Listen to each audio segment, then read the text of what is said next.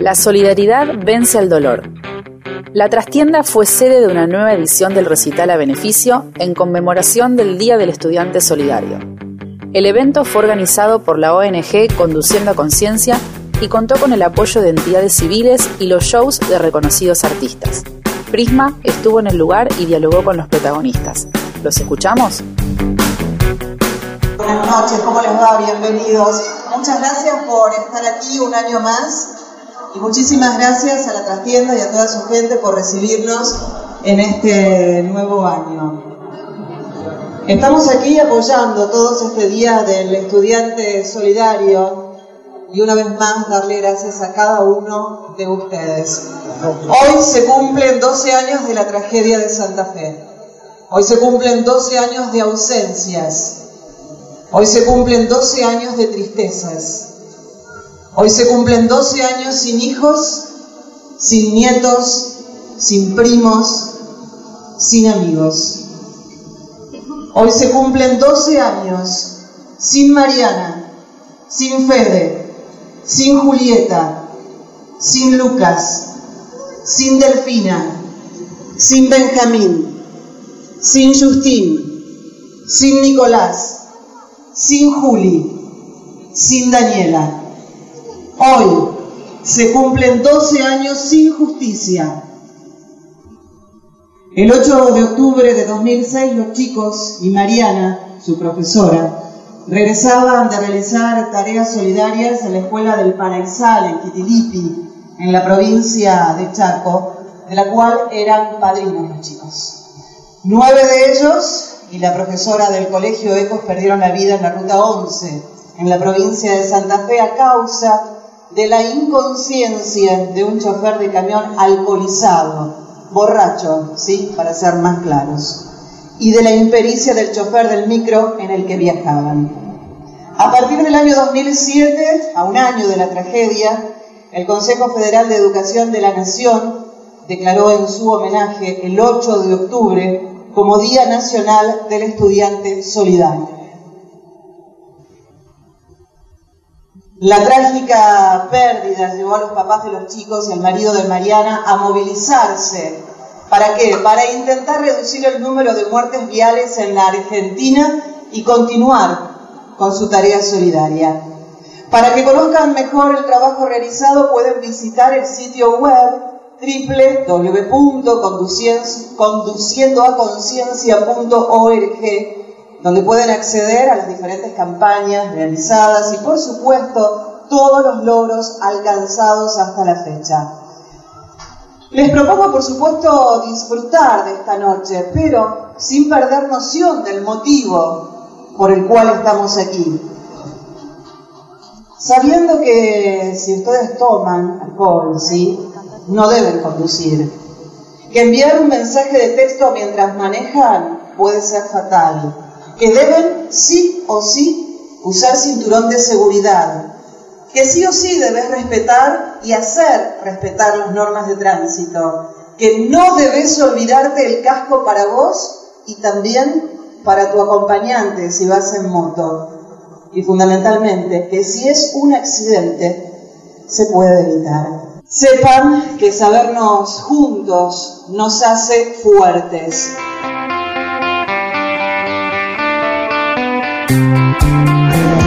Estamos en una edición más del recital solidario en conmemoración al Día del Estudiante Solidario. Estamos con Fabiana. ¿Es la primera vez que viene? No, eh, los últimos cuatro años vine ininterrumpidamente porque, bueno, mi hija es alumna de ECOS hace cuatro años, pero yo ya antes este, había estado también en una recital hace bastante tiempo. La, la tragedia fue en el 2006, creo que lo primero que se hizo fue en el 2008 y creo que ahí había estado yo. ¿Cómo ve la concientización de la sociedad en cuanto a la utilización de cinturones de seguridad, el cumplimiento de las normas de seguridad vial? Eh, no, creo que todavía como no es una eh, política de Estado que realmente le interese al Estado, no, se tiene, digamos, no, se hace lo que se debería hacer. Eh, creo que lo importante es que exista este tipo de organizaciones como para concientizar a la gente y, bueno, y otra es sancionar los delitos, obviamente. También el apoyo de los artistas que año a año... absolutamente. Eso creo que es primordial justamente. Me parece que el movimiento parte más por las ONG y por los artistas y todos los que se comprometen que porque esto sea una política de Estado para el gobierno. Muchas gracias. De nada.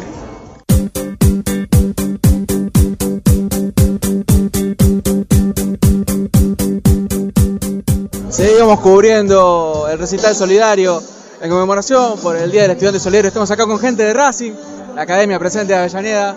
Contanos, Miguel, eh, ¿cómo estás pasando? Bueno, la verdad es un orgullo representar acá Racing, eh, decir eh, que Racing está presente, que apoya conduciendo a conciencia y realmente emocionado porque bueno, eh, todos los padres y toda la gente transformaron el dolor en construcción, en una construcción positiva, en concientización y ojalá que esto sirva para cada vez tener menos muertes evitables por negligencia en, bueno, en lo que es romper las reglas de tránsito, ¿no? Así que, bueno, contentos. También el apoyo de organizaciones, en este caso Racing Club, eh, también hay otros como talleres protegidos. Eh, ¿Cómo ves eso también? No, me parece muy bien que todas las instituciones, ya sea sociedades civiles, empresas, eh, organizaciones del Estado también, apoyemos todo esto, porque de una vez por todas todos tenemos que tomar conciencia. Aquellos clubes, por ejemplo, como Racing, que es un club muy masivo, tenemos que comunicar todo esto y bueno, ojalá que con el trabajo de todos podamos conseguir una mayor conciencia y bueno, en algún momento conseguir, no sé si se, lo podremos, pero muertes ceros y que sean las muertes esas que son evitables si cumplimos y somos conscientes que tenemos que manejar a conciencia, digamos, ¿no? Muchas gracias, Miguel. Gracias a ustedes, ¿eh?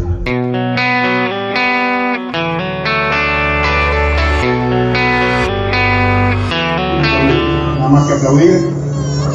Nadie lo puede demostrar, pero generaron un movimiento tremendo, un movimiento cultural, un movimiento de conciencia. Dicen que en aquel momento había 12 o 14 muertes en accidentes en circunstancias de tránsito por día hace 12 años. Bueno, ahora seguro hay 10 u 11 por día, de manera que el cálculo que les quiero compartir es que hay desde hace 12 años una muerte menos por día por este movimiento fabuloso que convirtió el dolor en esto. Y si fuera así, si fuera que hubo, calculando por lo bajo, una muerte menos por día, significa que ustedes, y les agradezco, salvaron en mi país a 4.230 personas de un accidente y de una muerte. Les quiero agradecer. El número 4.200 para redondear es el equivalente a 42 cuadras de cola de una persona al lado de la otra. Ese es el número de personas que se salvaron por esto, que es el arte, la solidaridad, el esfuerzo y lo que me admiro, transformar una tragedia en vida y en vida verdadera. Muchas gracias.